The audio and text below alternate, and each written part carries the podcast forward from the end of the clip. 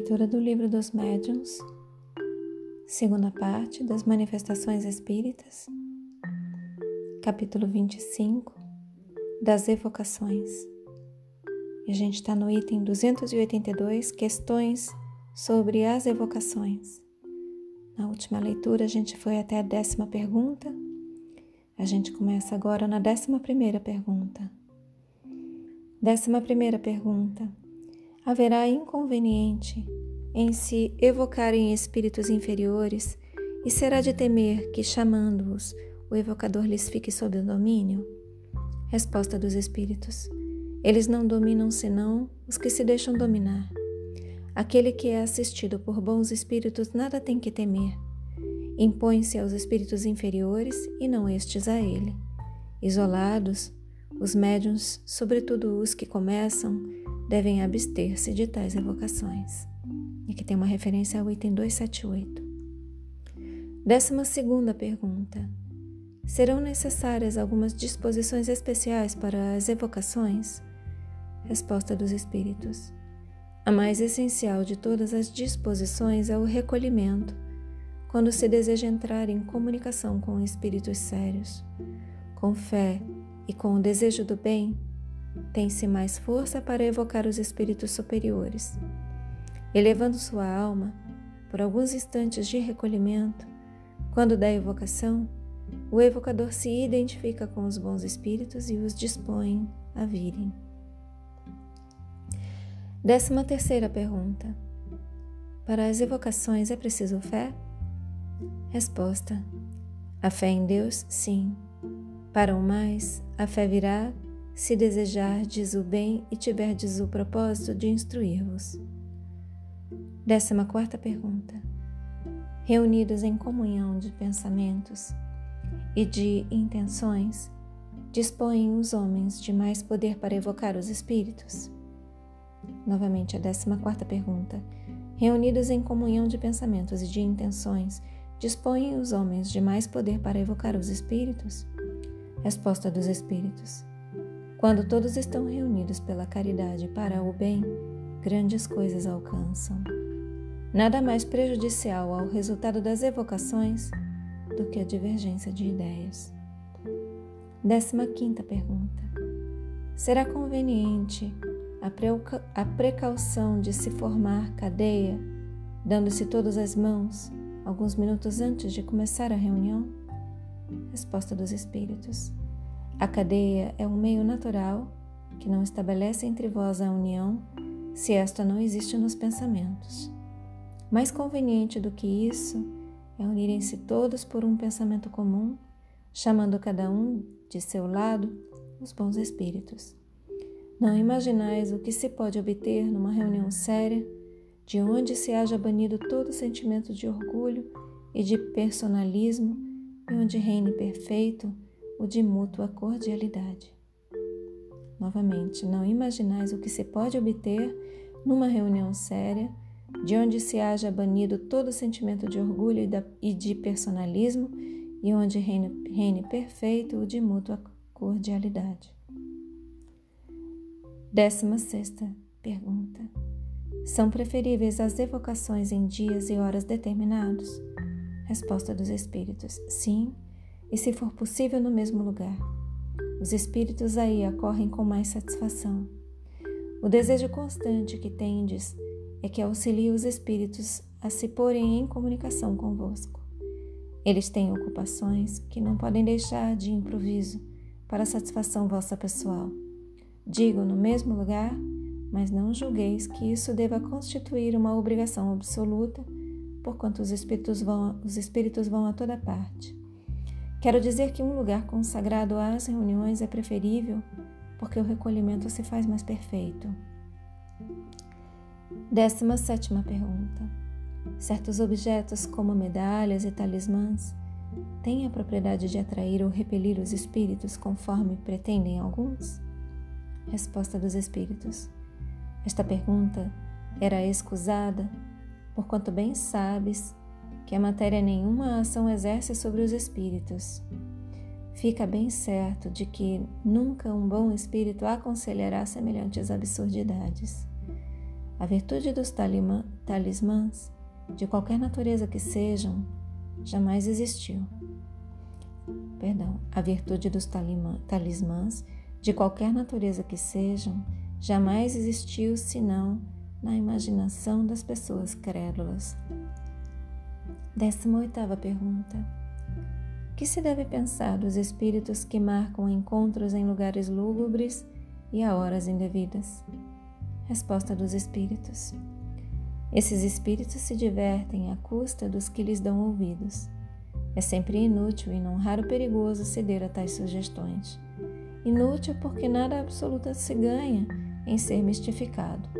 Perigoso não pelo mal que possam fazer os espíritos, mas pela influência que isso pode ter sobre cérebros fracos. Décima nona pergunta. Haverá dias e horas mais propícias para as evocações? Resposta dos Espíritos. Para os Espíritos, isso é completamente indiferente, como tudo o que é material, e fora superstição acreditar-se na influência dos dias e das horas. Os momentos mais propícios são aqueles em que o evocador possa estar menos distraído pelas suas ocupações habituais, em que se ache mais calmo de corpo e de espírito. Vigésima pergunta. Para os espíritos, a evocação é coisa agradável ou penosa? Eles vêm de boa vontade quando chamados? Resposta dos espíritos. Isso depende do caráter deles e do motivo com que são chamados. Quando é louvável o objetivo e quando o meio lhes é simpático, a evocação constitui para eles coisa agradável e mesmo atraente. Os espíritos se sentem sempre ditosos com a afeição que se lhes demonstre. Alguns há para os quais representa grande felicidade se comunicarem com os homens e que sofrem com o abandono em que são deixados. Mas, como já disse, isto igualmente depende dos caracteres deles. Entre os espíritos também há misantropos, que não gostam de ser incomodados e cujas respostas se ressentem do mau humor em que vivem, sobretudo quando chamados por pessoas que lhes são indiferentes, pelas quais não se interessam.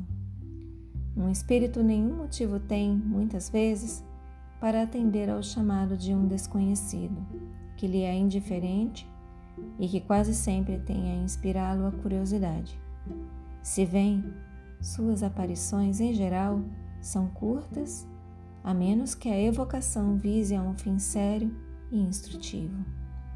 Nota: há pessoas que só evocam seus parentes para lhes perguntar as coisas mais vulgares da vida material, por exemplo, um para saber se alugará ou venderá sua casa, outro para saber que lucro tirará da sua mercadoria, o lugar em que há dinheiro escondido, se tal negócio será ou não vantajoso.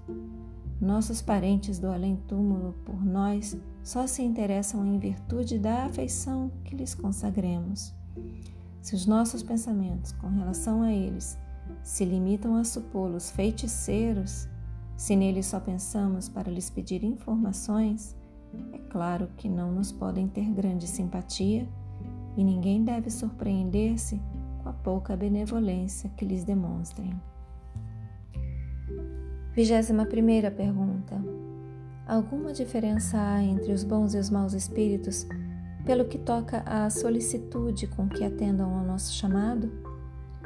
Resposta dos espíritos. Uma bem grande há. Os maus espíritos não vêm de boa vontade, senão quando contam dominar e enganar. Experimentam viva contrariedade quando forçados a vir, para confessarem suas faltas e outra coisa não procuram senão ir-se embora, como um colegial a quem se chama para repreendê-lo. Podem a isso ser constrangidos por espíritos superiores como castigo e para a instrução dos encarnados. A evocação é penosa para os bons espíritos quando são chamados inutilmente para futilidades. Então, ou não vêm, ou se retiram logo. Podeis dizer que, em princípio, os espíritos, quaisquer que eles sejam, não gostam exatamente como vós de servir de distração a curiosos. Frequentemente, outro fim não tendes evocando um espírito senão ver o que ele vos dirá ou interrogá-lo sobre particularidades de sua vida que ele não deseja dar-vos a conhecer, porque nenhum motivo tem para vos fazer confidências. Julgais que ele se vá colocar na berlinda somente para vos dar prazer? Desenganai-vos. O que ele não faria em vida, não fará tão pouco como espírito. Nota: a experiência com efeito prova que a evocação é sempre agradável aos espíritos quando feita com fim sério e útil.